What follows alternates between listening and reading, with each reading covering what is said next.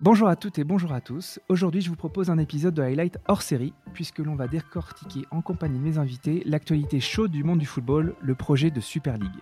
Pour comprendre la genèse et la mécanique de ce projet, j'ai la chance d'accueillir sur le podcast Marie Anglade, juriste du sport, et Jean-François Brocard, économiste du sport. Deux experts du Centre de droit et d'économie du sport du Limoges, qui sont à l'origine de l'étude de référence sur le sujet des ligues fermées supranationales en Europe, une étude qui est en instance de publication, on y reviendra. Bonjour Marie et bonjour Jean-François, merci d'avoir accepté mon invitation.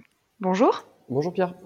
Avant de, commencer et de vous laisser parler, je vais essayer de, de donner une petite explication et un petit contexte. Qu'est-ce que c'est la Super League? C'est un projet de ligue fermée porté par les plus gros clubs euh, européens de football, dont le but est, à l'instar de la NBA ou de la NFL aux États-Unis, de concentrer la valeur, c'est-à-dire les revenus sur les clubs en s'affranchissant des incertitudes liées aux performances sportives d'une saison à l'autre. Vous allez me dire si ça correspond à peu près à la bonne définition. En, en tout cas, c'est fini l'aléa sportif, fini le modèle européen du sport. Et cette euh, tentation, euh, je l'appelle cette tentation, elle date pas d'hier. Marie, est-ce que tu pourrais nous raconter en quelques mots l'histoire de cette tentation? On peut à peu près dater euh, le, début de cette tentation de la fin euh, des années 90 euh, avec un premier projet de ligue plus ou moins fermée dans le, dans le football. Depuis, on a assez régulièrement des menaces, des, effectivement des tentations de fermeture d'une compétition dans, lesquelles, dans laquelle les, les, gros clubs se retrouveraient et, et joueraient entre eux. Donc c'est pas une nouveauté mais ce n'est pas non plus une nouveauté euh, si on élargit un petit peu euh, la base et les disciplines, puisque, mhm. euh, et on la connaît tous, celle qu'on connaît le mieux en Europe, c'est la Ligue, c'est l'Euroleague en basketball, qui existe depuis 20 ans maintenant. on en trouve une autre aussi en hockey sur glace qui est un petit peu moins connue, mais parce que le hockey sur glace n'est pas si populaire en France que ça, mais qui s'appelle la KHL. et puis on a aussi des tentations dans d'autres disciplines, dans des disciplines individuelles, mais aussi euh, dans des disciplines euh, collectives, puisque euh, il nous semble nous au CDES que ne serait-ce que le tournoi des six nations en rugby ressemble quand même sacrément à la définition de la ligue fermée. Mmh et, c'est quoi les, les, fondements juridiques de cette volonté de créer une ligue fermée? Il n'y en a pas vraiment en fait. C'est-à-dire que on peut toujours dire c'est le, principe de libre établissement, le principe de libre prestation de services, qui fait qu'aujourd'hui, euh, rien n'empêche une société commerciale euh, de droit privé de se constituer avec euh, des actionnaires comme une, société classique et de venir sur le marché, sur le marché du, sport. Mmh Donc il y a des fondements juridiques qui correspondent juste en fait au, libre droit d'exercer une activité marchande. Euh, peut-être, euh, Jean-François, tu pourrais nous expliquer les fondements économiques de cette tentation pour le coup? Bah, Tu l'as déjà dit en introduction, hein, c'est très clairement euh, la, contestation par les grands clubs d'une gouvernance très large avec organisée par l'UFA, avec davantage de clubs, davantage d'acteurs dont les intérêts sont écoutés et la volonté de euh, à la fois euh, euh, générer davantage de revenus pour, pour, la compétition, en tout cas l'idée que cette compétition permettrait de générer davantage de revenus s'il y avait moins de clubs, et la volonté que chaque club récupère une partie plus grande des revenus générés. Donc on est vraiment dans, comme tu disais, de la création de valeur et de la de la de, l'idée selon laquelle on, on, on, perd de la valeur en partageant euh, le gâteau avec des petits clubs, ce qui est, ce qui est comme tu le disais, hein, c'est une vision très entrepreneuriale. Et par ailleurs, il y a aussi l'idée selon laquelle les investisseurs sont difficiles à attirer dans le football au regard de la, de la présence d'aléas sportifs. C'est-à-dire qu'effectivement, quand vous achetez un club, vous, êtes pas, vous ne pouvez pas assurer, vous, vous assurer que vous allez jouer à la Champions League tous les ans. Vous pouvez pas vous assurer que vous allez participer même à la phase de poule. Euh, donc c'est des choses qui sont euh, contraires, j'ai envie de dire, à, à, la vision très économique, très financière euh, qui, a dans la, qui, est en, vigueur dans la plupart des secteurs. Et comme aujourd'hui les clubs sont détenus par des personnes qui viennent, euh, pour certains, d'autres secteurs, il y a une incompréhension des spécificités de ce secteur-là euh, du sport professionnel. Mmh. Aujourd'hui, un, club sportif, et notamment les 12 clubs qui sont un peu les têtes de pont de ce projet, est-ce que c'est des clubs qui sont économiquement viables, rentables? C'est quoi la situation économique de ces clubs? Bah, c'est vrai que depuis quelques jours, on, les chiffres sont, euh, sont communiqués euh, euh, au tout venant. L'ensemble de ces clubs sont, est en déficit. Mhm. L'immense majorité des clubs en, football en Europe connaît des déficits, à minima des déficits d'exploitation, ça c'est généralisable. Et ensuite, certains parviennent par des résultats exceptionnels, et en l'occurrence liés au, à, la balance, à une balance des transferts qui serait positive, à, à compenser leur déficit d'exploitation. Mais l'exploitation des clubs en Europe est archi déficitaire, tout simplement mmh. parce que les clubs euh, compensent, font plus que compenser leurs revenus qui sont malgré tout élevés, hein, par des charges très élevées, en particulier euh, liées au salaire. Mmh. Et donc, euh, la réponse pour équilibrer ce modèle, c'est de le fermer et de reconcentrer la valeur sur une, petite partie de l'écosystème. Euh, est-ce que c'est ça le raisonnement Ou est-ce qu'il y a, a d'autres sons de cloche qui consistent à dire bah, on, va, s'établir avec les règles qui sont actuelles et on va essayer d'équilibrer notre modèle économique? Bah, la, difficulté en fait, c'est que euh, ce que ne comprennent pas ces acteurs, c'est que tant qu'ils n'auront pas régulé le marché du travail, euh, mmh ils pourront être moins nombreux si le talent coûte encore plus cher euh, ils n'arriveront jamais à équilibrer. Il faut savoir que c'est certainement pas leur volonté d'ailleurs d'équilibrer. Ils ont tous des, des contraintes budgétaires molles, euh, pour euh, certains, pour, enfin tous pour des raisons différentes, mais euh, ils ont des contraintes budgétaires molles, donc c'est pas leur objectif. Donc c'est quand on leur rétorque ça, finalement ils balayent ce, cet argument d'un revers de main. Mais effectivement, sans mmh. régulation du marché du travail, et c'est ce qu'ont très bien compris les Américains dès le départ, euh, mettre, en, mettre ensemble des acteurs qui veulent absolument gagner avec une compétition sportive féroce, euh, c'est très compliqué d'équilibrer les comptes. Mhm. D'accord. Euh, Marie, sur, les différences euh, juridiques majeures entre une ligue fermée et, le, fonctionnement actuel donc, de l'UEFA, est-ce que tu pourrais nous expliquer ce qui changerait dans la libre circulation des joueurs, dans la redistribution des richesses créées par cette Super League? Est-ce que tu as, as un élément d'éclairage à nous proposer sur ça?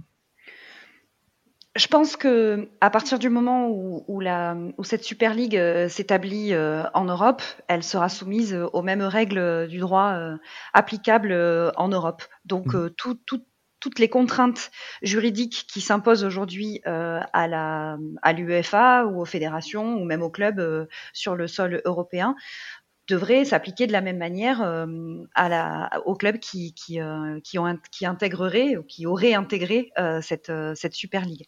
Mmh Attention, malgré tout, il y a une différence entre l'application d'un droit équivalent et puis la possibilité pour la Ligue fermée de, de s'établir en Europe.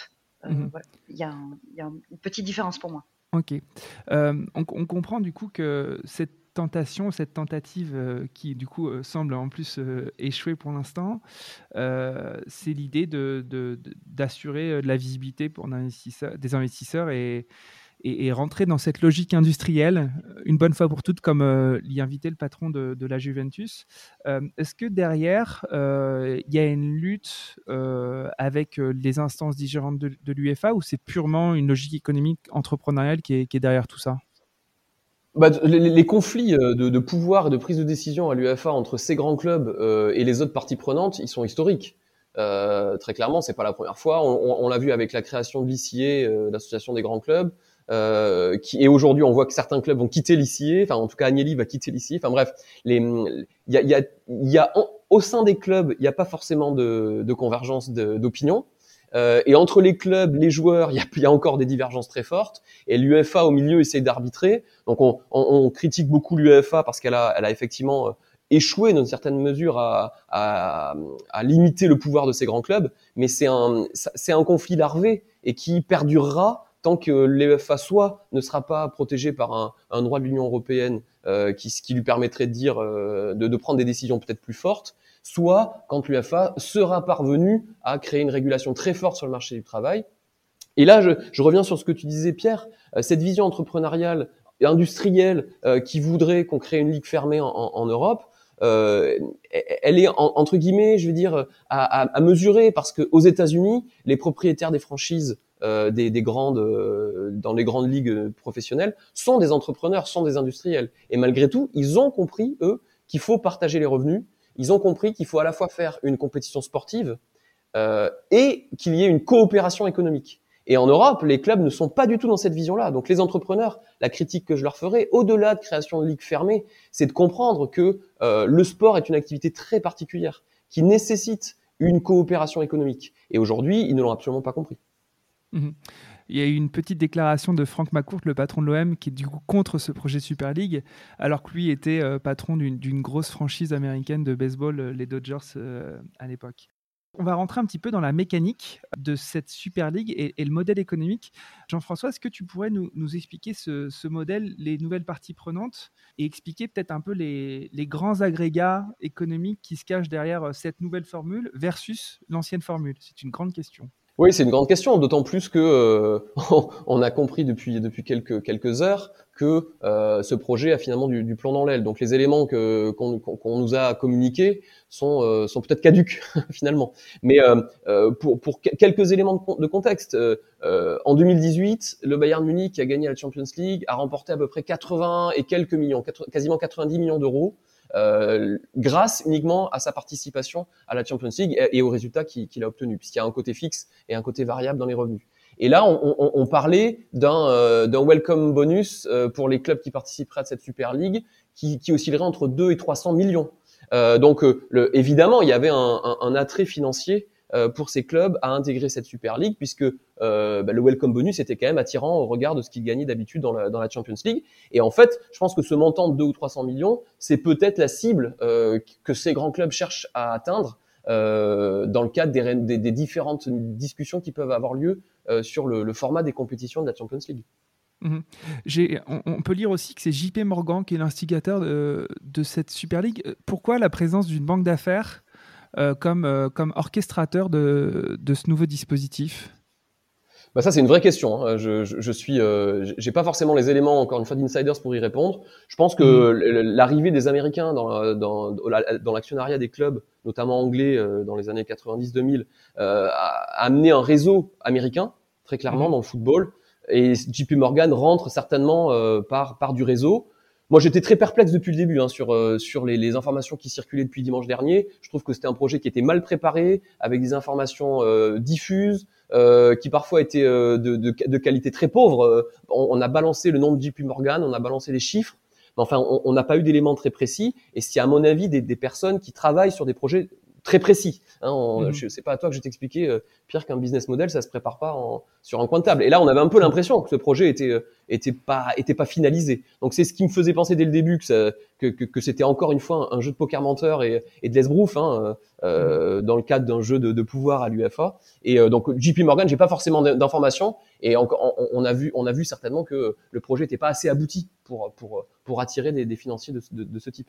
Mmh euh, Marie, tu disais tout à l'heure que, qu'ils étaient finalement dans leur bon droit, un peu, tous ces acteurs qui voulaient créer euh, cette, Super League, leur, bon droit européen. Tu peux peut-être nous redire encore une fois sur quel fondement euh, de droit européen ils s'appuient et surtout à quel moment ça vient en friction avec, non pas le droit du sport européen, puisqu'il n'existe pas, mais en tout cas avec les grandes règles qui régissent le sport européen oui, alors ces grandes règles qui régissent le sport européen, euh, elles le régissent euh, autour du concept de modèle sportif européen, mhm. qui est le modèle d'organisation du sport en Europe, qui par définition est un modèle ouvert, c'est-à-dire que c'est un modèle dans lequel prime euh, la promotion et la relégation et le mérite sportif, et un modèle pyramidal avec une solidarité financière entre le haut de la pyramide, qui est le sport professionnel, et le bas de la pyramide, qui est euh, le sport de masse. Donc mmh le sport professionnel participe euh, au financement du, du, sport de masse. Donc ça, c'est le sport, euh, le modèle sportif européen. Mais ce modèle sportif européen, il n'a pas de, il n'a pas de base légale. C'est-à-dire que aujourd'hui, dans le traité sur le fonctionnement de l'Union européenne, qui régit donc le fonctionnement de l'Union européenne, comme son nom l'indique, euh, la seule chose qui est mise en avant, c'est la spécificité du sport, mmh qui est euh, considérée comme euh, un, principe au niveau européen. Euh, mais cette spécificité du sport, elle est surtout basée sur des valeurs morales et sur les vertus du sport. Le, sport sur la santé, le sport sur l'éducation, le bénévolat, etc. Mais on a très peu d'éléments sur justement cette partie un peu plus économique, on va dire. Cette partie mmh un peu plus économique, elle nous est on a des indices qui nous sont donnés par la jurisprudence de l'Union européenne qui, euh, depuis quelques années maintenant, considère le sport comme euh, une activité économique. Et en faisant rentrer le sport dans cette activité économique, l'Union européenne fait en sorte que le droit de la concurrence euh, classique, qui s'applique euh, à tous les domaines d'activité économique euh, en Europe, s'applique également au sport. Mmh. Aujourd'hui, on a une vraie lutte entre, d'un côté, le sport comme une activité économique, donc avec le droit de la concurrence qui s'applique, et quand on parle de droit de la concurrence, on parle de l'interdiction des monopoles, de l'interdiction de la position dominante, ce qui pose un vrai problème pour le sport, puisque, euh, comme on le sait, euh, il y a quand même un monopole des fédérations dans l'organisation euh, mmh des compétitions sportives. Donc là, on voit bien qu'on a un vrai conflit entre ces deux aspects. et donc, d'un autre côté, ce modèle sportif européen, qui est basé sur des valeurs morales, basé sur des valeurs et sur, sur des, aspects très vertueux, mais qui manque aujourd'hui d'assises légales pour pouvoir être protégé comme il se doit. Euh, je, je, finirai par dire que aujourd'hui le sport, c'est ce qu'on appelle une, une compétence d'appui au niveau européen, c'est-à-dire que c'est une compétence pour laquelle l'Europe peut euh, donner son avis, peut euh, dire ce qu'elle en pense, mais ne peut pas contraindre les États euh, à quoi que ce soit en matière sportive, que ce soit en matière d'organisation, que ce soit en matière de, de financement, etc. Mmh. Euh, et ça pose aussi un vrai problème parce que, euh, contrairement aux États-Unis, l'Europe, ce sont différents pays, donc avec une hétérogénéité, que ce soit dans l'organisation du sport, mais aussi une hétérogénéité fiscale, une hétérogénéité dans le droit du travail, qui fait qu'aujourd'hui c'est très compliqué finalement de, de de rassembler tous les pays européens autour d'une seule et même idée euh, du, sport et de son organisation en Europe. Mhm. Eh bien, je vous fais une confession, c'était mon, sujet de mémoire de, master. c'était l'impossibilité de légiférer en matière sportive à l'échelle eh de ben l'Union européenne euh, sous un angle sociopolitique et sociologique. Vous m'excuserez pour cette autopromotion. Euh, mais ce qui est très intéressant, c'est que en effet, le sport reste une compétence euh, nationale et tu disais c'est une compétence d'appui pour l'Union européenne. Et en fait, toutes les réactions qu'on a vues et qu'on a entendues depuis l'avènement de ce projet sont des réactions éminemment politiques, éminemment euh, culturelles. En fait, c'est qu'on ne peut pas remettre en question le modèle européen du sport, mais sans assise fondamentalement euh, légale et juridique. Tu viens d'expliquer, Marie. Et c'est euh, finalement assez étonnant de voir euh, le côté émotionnel qui est ressorti suite à l'annonce de ce projet. On a l'impression qu'on défend euh, un élément culturel fort quand on écoute les déclarations des uns et des autres. Est-ce que ça pourrait être justement l'avènement euh, d'une politique européenne du sport ou est-ce que tu penses, Marie, qu'on va rester sur euh, cette, euh, le fait qu'on lègue à l'UEFA et aux fédérations ce, monopole de la gestion de l'activité enfin, Quelle est ta position sur, sur le sujet? Est-ce que ça va, ça va changer quelque chose au niveau européen? Ce qui est certain, c'est que c'est le moment ou jamais je mmh. pense, de, de faire quelque chose. Et s'il y a une volonté de d'asseoir le, le, sport et d'asseoir des valeurs comme euh, notamment euh, le monopole des fédérations euh, et vraiment des principes fondateurs de ce modèle sportif européen. Il y a des principes dont j'ai pas parlé qui sont quand même aussi très importants, qui sont la solidarité, par exemple, vraiment, mmh. et qui posent problème dans cette ligue fermée parce que là, je rejoins un petit peu Jean-François sur les effets d'annonce. Là aussi, c'était un petit peu, je pense, un effet d'annonce au sein de la Super League qui disait non mais vous inquiétez pas, on va reverser de l'argent au sport de masse. Euh, hmm, sans modalité précise, ouais. Bien entendu, sans modalité précise. Mais pour revenir au sujet, je pense effectivement que c'est le moment ou jamais. On le voit, il y a effectivement euh, tout un côté très, très émotionnel, et, mais qui est plutôt une bonne chose au final euh, de, mmh. vouloir sauver un, un modèle qui qui, il y a encore euh, une dizaine de jours, euh, semblait quand même euh, assez morcelé au niveau européen. Donc ça, mhm. c'est plutôt une bonne nouvelle. Et puis, voilà, il faut appuyer, il faut appuyer tant que c'est encore très présent dans la tête des gens et surtout dans la tête des politiques pour, si c'est leur volonté, peut-être mettre en place une vraie politique européenne du sport, effectivement. Très bien, c'est très clair. Merci Marie pour, pour ces éclairages. Le risque pour, pour une, instance comme l'UEFA, c'est d'en effet perdre le monopole et la manne financière qu'elle euh, engrange. Il y a évidemment des logiques économiques euh, très fortes derrière. Toi, euh, Jeff, comment tu vois si tu devais te projeter dans le sport et, la manière dont il est la gouvernance du sport dans 10-15 ans, est-ce que tu penses que ce qu'on vient de connaître, l'épisode qu'on vient de connaître, c'est un fait porteur, une tendance lourde qui va pas s'arrêter là, même si ça s'essouffle un peu? Tu commençais à dire que c'est un peu le sens de l'histoire presque. Mais je pense que le sens de l'histoire, c'est de, c'est en tout cas en foot, hein, c'est davantage régulé, parce qu'on voit que mmh. euh, en, en, absence de, en l'absence de régulation, euh, on a des acteurs qui, qui, jouent les passagers clandestins, on a des acteurs qui respectent pas les règles d'intégrité, d'équité, euh, on a des acteurs qui respectent pas forcément les règles de la solidarité, de la formation. Euh, qui se fichent un petit peu des fonctions sociales du sport. Et ça, ce sont, ce sont les principes euh, du modèle sportif européen euh, qui, qui, qui, nous permettent de penser, ou en tout cas, c'est, c'est, c'est, je, je, je, ressors des dernières déclarations politiques du vice-président de l'Union européenne, euh, de, d'Emmanuel Macron, euh, qui, qui, permettent de penser que le sport serait un bien public. Et si le mhm. sport est un bien public, il faut le protéger et il faut s'assurer que les acteurs euh, respectent les principes qui en font un bien public, les principes fondateurs. Et là, aujourd'hui, en, en, en, laissant beaucoup de liberté à certains acteurs, et je pense en particulier à des présidents de clubs, euh, de, de, la liberté de perdre de l'argent, de la liberté potentiellement de blanchir de l'argent, euh, de la mmh. liberté de, de, d'offrir des salaires mirobolants. Il euh, y, a, y, a, y, a, vraiment une volonté et, à mon avis, une nécessité de davantage réguler. On, a, on, on travaille beaucoup là-dessus au CDS depuis des années, mais et, et, je pense que là, le moment est venu de comprendre que euh, une coopération économique est obligatoire et la coopération économique passe par une régulation plus forte, notamment du marché du travail, euh, par exemple. Mmh tu parlais, c'est la deuxième ou troisième fois que tu parles du marché du travail. En quoi le marché du travail euh, du football, du footballeur européen ou des sportifs européens est différent du marché du travail euh, classique comme euh, comme vous et moi, je dirais? Ben non, c'est une très bonne question. C'est un marché qui est très segmenté.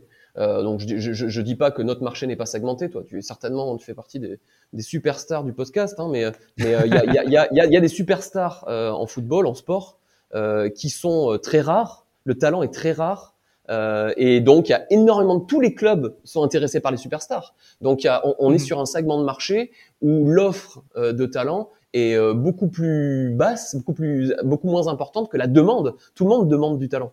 Mhm. Et donc, sur ce marché-là, le prix est très élevé. Au contraire, sur le marché des joueurs interchangeables, le marché des kidam, là, on a énormément de joueurs et finalement peut-être peu de clubs.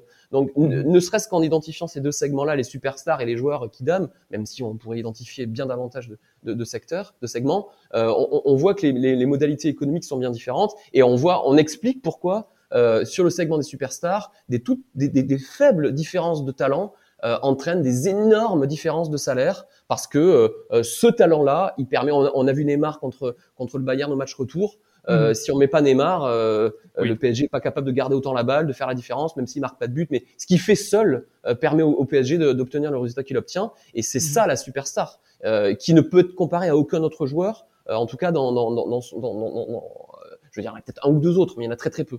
Donc c'est ça mhm. la particularité. Et c'est ce qui fait que les clubs ont envie de se faire une concurrence farouche pour ces joueurs-là. Et s'il n'y a pas de régulation, les salaires explosent et c'est toujours les grands clubs qui récupèrent les grands joueurs. Donc on a une concentration du talent dans les grands clubs des grandes ligues, euh, mmh. et c'est ce qui n'est peut-être pas souhaitable euh, si on veut que le sport continue à être à être un bien public. Mmh.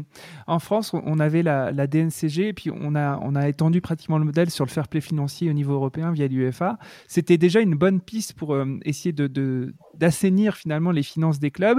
Là, on voit que ce projet de Super League ne décide plutôt de prendre le problème par le haut, donc par, le, par les revenus plutôt que par la gestion. Est-ce que, -ce fair play euh, financier, est-ce que cette DNCG, euh, c'est pas un vœu pieux euh, que les acteurs du sport ont déjà décidé de mettre derrière eux et en fait ils sont en train de prendre le problème par le, les revenus plutôt que par la gestion?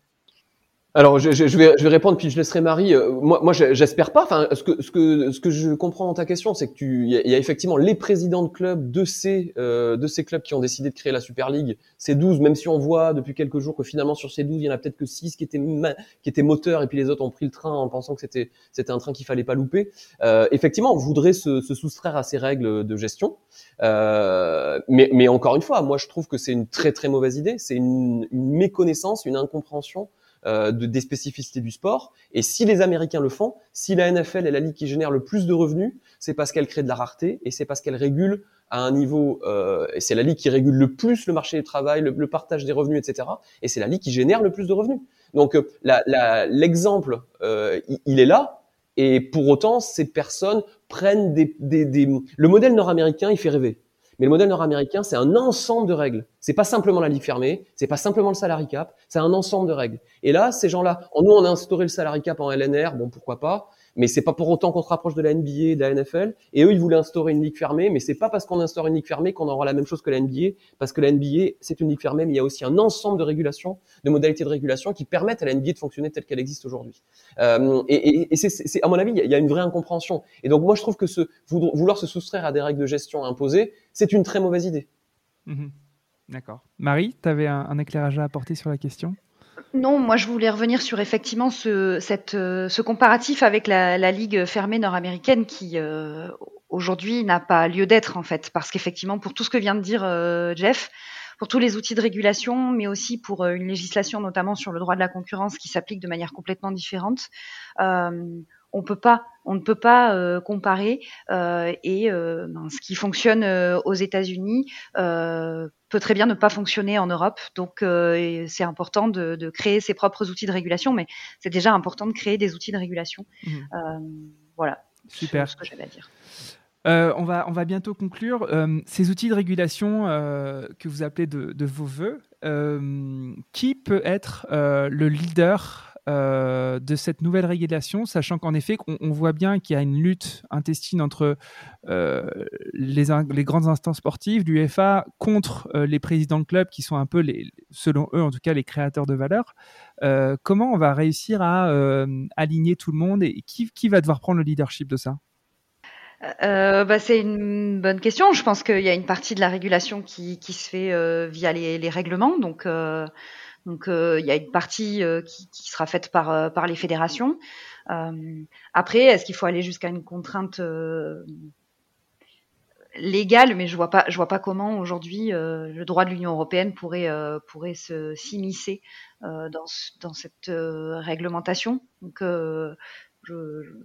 voilà, moi j'ai j'ai pas de réponse en fait. Non, mais je, pense que c'est les régulateurs. Marie, tu as raison. Je pense que moi, moi j'en reste régulateur sportif, quoi, hein, issu, issu du sport. Je pense que les fédérations, les ligues euh, et l'UFA évidemment peuvent envisager de mettre en place des, des, des, modalités de régulation contraignantes.